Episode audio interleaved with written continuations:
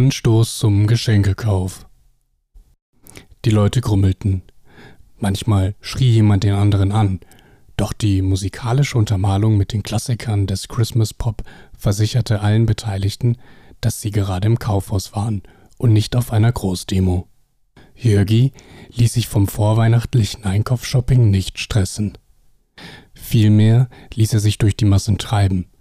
Genauer gesagt, ließ er sich schubsen. Immer wieder wurde er auf der Ladenfläche in die ein oder andere Richtung gestoßen. Manchmal war es nur ein leichtes Anrempeln von einer fremden Schulter, ein Verdrängen durch einen Ellenbogen, doch in zunehmend weniger seltenen Fällen war es ein harter Fußtritt, der Jörgis Fortbewegung bestimmte. Als er mit leichten Rückenschmerzen in der Parfümabteilung angekommen war, oder vielmehr angekommen wurde, nahm er eine tiefe Nase. Für sich genommen rochen viele der Düfte ausgesprochen gut, wie Jörgi fand. Zu seinem Weihnachtsessen passten diese aber alle nicht. Er konnte doch seinen Liebsten keinen Geruch schenken, der weder zum Hauptgang noch zur Nachspeise passte oder deren Gerüche sich beißen würden.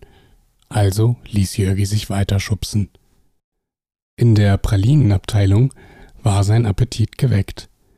Er war sich sicher, hier fündig zu werden. Nougatfüllung, Marzipan und Karamellfüllungen dominierten die Auswahl. Jürgi probierte, begutachtete die Form, Farben und den Geschmack ganz akribisch.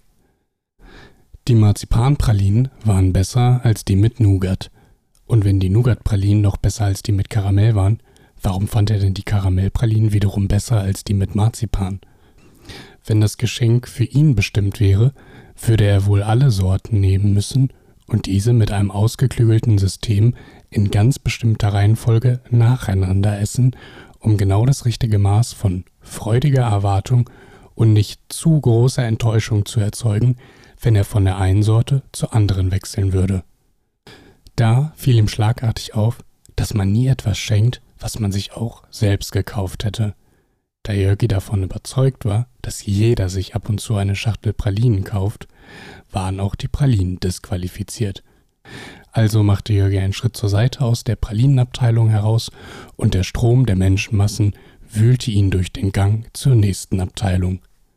Schon fast an der Kasse stieß Jörgi auf einen Aufsteller, auf dem stand das ultimative Weihnachtsgeschenk. Jörgis Interesse war geweckt. Vor ihm türmten sich schon fertig geschnürte Geschenkpakete auf.